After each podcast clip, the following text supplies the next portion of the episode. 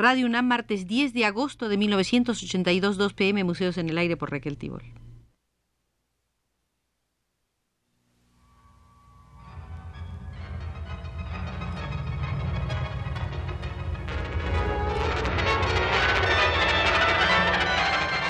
Museos en el Aire.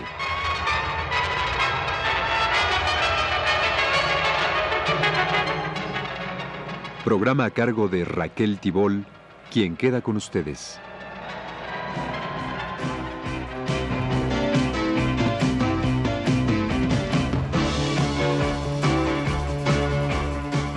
Por segunda vez visitamos hoy el Museo del Diseño Industrial, donde será nuestro guía, el argentino afincado en Europa, el exdirector de la Escuela de Diseño de Ulm en Alemania Federal, Tomás Maldonado. Comencemos por la complejidad de los objetos. Con frecuencia objetos de elevada complejidad y que pertenecen a diversos ordenamientos socioeconómicos tienen la misma fisionomía. El ejemplo más banal es el automóvil. El hecho de que sea fabricación capitalista o socialista no incide para nada en sus características formales. A primera vista el argumento puede parecer pertinente, no lo es en tanto si se examina en un arco histórico más amplio. No se ha de olvidar que la mayor parte de las tipologías de objetos de complejidad media o elevada y por lo tanto su fisionomía quedaron fijadas durante la Revolución Industrial y como respuesta explícita a unas exigencias muy concretas del desarrollo de la economía capitalista del siglo XIX. Es evidente que el peso de esta tradición es inmenso y así se explica que ordenamientos socioeconómicos diferentes del capitalismo no consigan desarrollar de inmediato un parque de objetos que sea formalmente coherente con sus exigencias específicas. Son innumerables los supuestos conceptuales que forman la base del diseño industrial. Solamente de esta manera, admitiendo, y no por cierto negando, la amplitud del arco de implicaciones del diseño industrial, podremos llegar a captar su importancia verdadera. Con todo, hacen falta otras precisiones para intuir plenamente las razones de la complejidad de este fenómeno llamado diseño industrial. Al igual que todas las actividades proyectuales que intervienen de una o de otra en el circuito producción-consumo-producción, el diseño industrial actúa como una auténtica fuerza productiva. Más aún, es una fuerza productiva que contribuye a la organización y por lo tanto a la socialización de las demás fuerzas productivas con las cuales entra en contacto.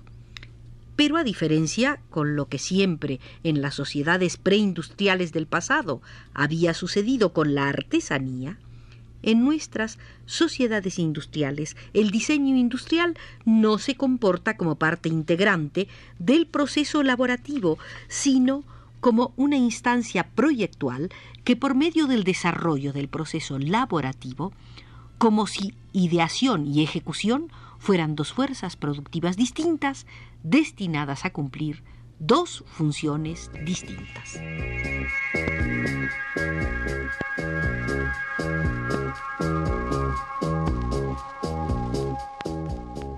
Pero a decir verdad, hemos de admitir que esto sucede en las sociedades industrialmente avanzadas, prescindiendo del hecho de que el uso de las fuerzas productivas sea capitalista o socialista. Ciertamente, el uso capitalista ha exasperado la distancia entre ideación y ejecución, entre proyecto y trabajo, y nada nos impide hoy imaginar un futuro en el que el uso socialista de las fuerzas productivas llegue a cortar drásticamente esta distancia. Dicho de otra manera, un futuro en el que el papel del proyecto pueda ser destecnocratizado en aras de una mayor participación creativa de los trabajadores. Pero este cambio dejaría intacta la función del diseño industrial que en tales nuevas condiciones continuará siendo sustancialmente la misma, mediar dialécticamente entre necesidades y objetos, entre producción y consumo. Por lo general, el diseñador está demasiado inmerso en la rutina de su profesión y no llega a intuir la incidencia social efectiva de su actividad. Ello se desprende de la concepción tan difundida de un diseño industrial entendido como intervención absolutamente aislada, como una prestación de un servicio a la industria.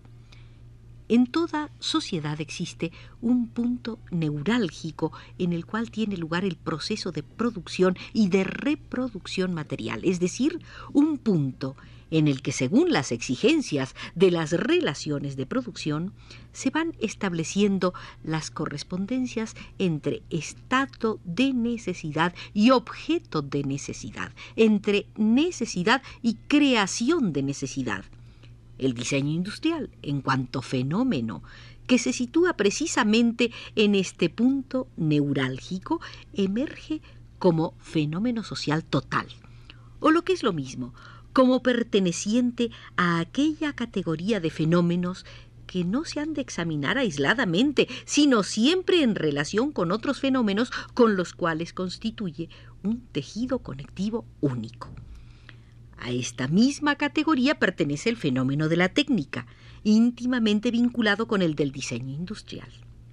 El idealismo había recluido la técnica en el gueto de la producción estructural, es decir, había hecho de la técnica un fenómeno extraño e incluso adverso al universo de la producción superestructural. Pero la verdad es muy distinta. La técnica está presente tanto en la ejecución de los productos superestructurales, configuraciones simbólicas de todo tipo, como en la de productos estructurales, configuraciones objetuales de todo tipo.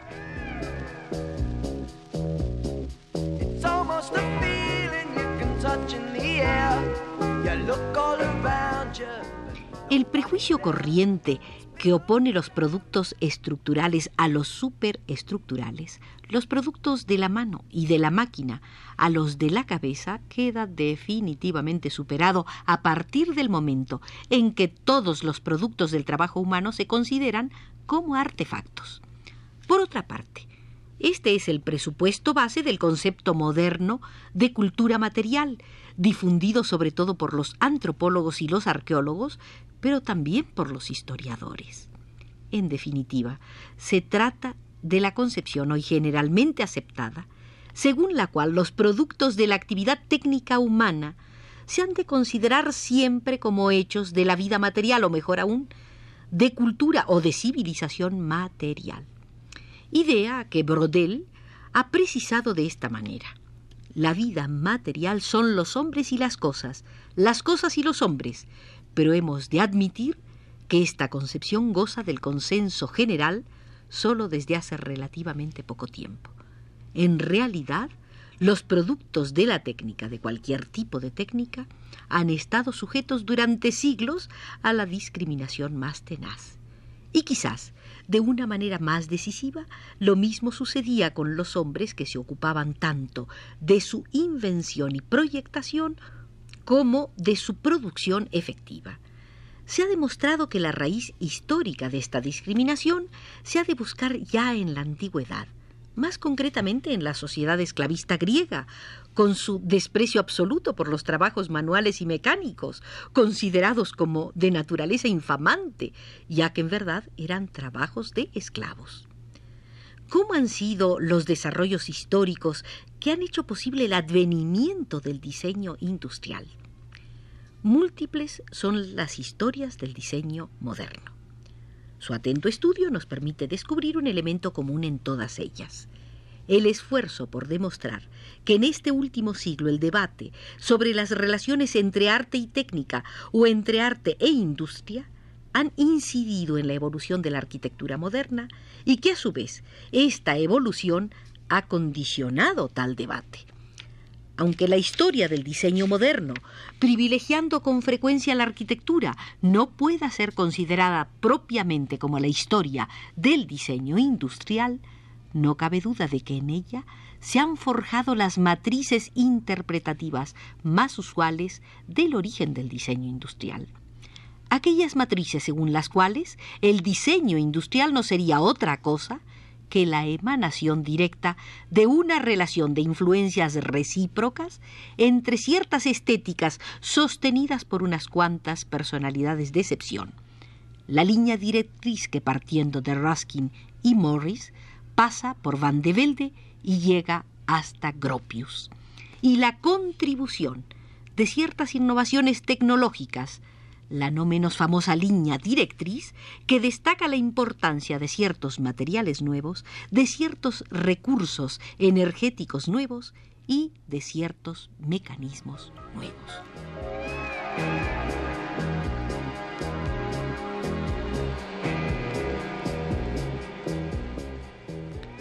Precisamente porque pretendía mediar entre el arte y la técnica, se ha creído hallar en la historia del diseño moderno una explicación de la manera en que se llegó a superar históricamente el prejuicio ideológico contra la técnica, es decir, el modo como se alcanza la mecanización de la imagen del mundo, la cual cosa solamente es cierta en parte. La matriz interpretativa que en esta historia vincula a ciertas ideas con ciertas innovaciones, todavía presenta lagunas y, en consecuencia, es engañosa. Los hechos raras veces se ofrecen en su supeditación a otros hechos, y menos todavía a aquellos hechos que expresan directamente la procesualidad concreta de la sociedad. Dicho de otra manera, en ella no se tiene suficientemente en cuenta la supeditación de las ideas y de las innovaciones a lo que constituye su principal agente dinamógeno, la contradicción entre el desarrollo de las fuerzas productivas y las relaciones sociales de producción.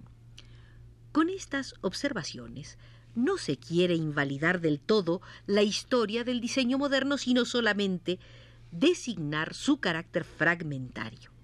No hemos de olvidar que esta fragmentariedad se refiere tanto a los aspectos socioeconómicos como a la representación misma de las ideas estéticas y de las innovaciones tecnológicas. Una historia que rechaza indagar a fondo los hechos siempre acaba por privilegiar algunos de ellos, dejando otros en la penumbra y algunos incluso totalmente ocultos. En una historia del diseño industrial sabrá de actuar a la vez en las dos vertientes, intentando por un lado profundizar en los hechos que ya no son conocidos y por otro descubrir hechos nuevos, sin olvidar nunca la comprobación por medio de una confrontación constante de la consistencia de unos y otros.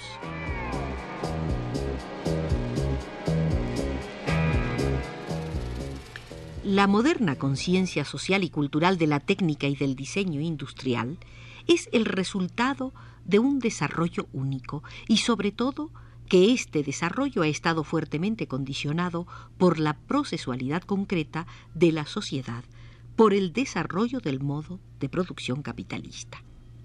A partir del siglo XVII empieza a proliferar una literatura en la que se presenta las máquinas como instrumentos capaces de asegurar a los hombres la felicidad en la tierra y quizás también fuera de la tierra se describen sociedades y ciudades ideales que existieron en el pasado o que se prevén en el futuro, en las que la máquina es un factor de optimización de las relaciones entre los hombres y a veces también entre los hombres y la naturaleza. El sueño, retrospectivo o prospectivo de una vida mejor, es aquí un sueño de artefactos. La construcción utópica aparece saturada de imágenes de tecnicidad. La Nova Atlantis de Bacon en 1624 puede considerarse como el primer gran documento de este tipo. En la misma época se sitúan también las obras de Wilkins de 1638, de Godwin de 1638 también y de Bergerac de 1656. Más tarde, las de Mercier, Retif de la Breton, Fourier y Cabet entre 1772 y 1845. Las utopías científicas y técnicas son expresión directa o indirecta de la gran revolución intelectual que se produjo en el siglo XV, que prosiguió en el siglo XVI y que se consolidó definitivamente en el XVII.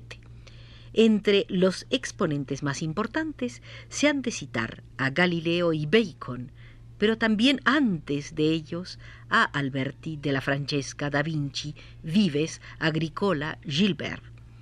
Esta pléyade de pensadores científicos, arquitectos y artistas abre la vía hacia la superación de la tradicional oposición entre el saber práctico y el saber teórico, entre el saber técnico y el saber científico.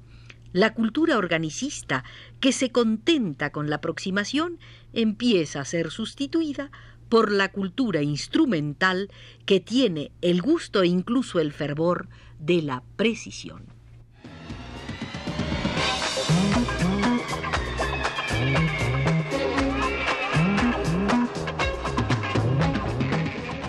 El profesor Tomás Maldonado nos espera, queridos amigos, el próximo martes en el Museo del Diseño Industrial, del que hoy nos retiramos porque así nos lo indica Pedro Bermúdez desde los controles.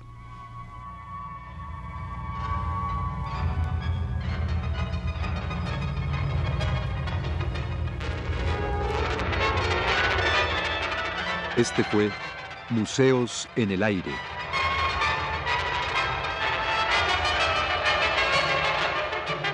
El programa de Raquel Tibol que se transmite todos los martes a las 14 horas.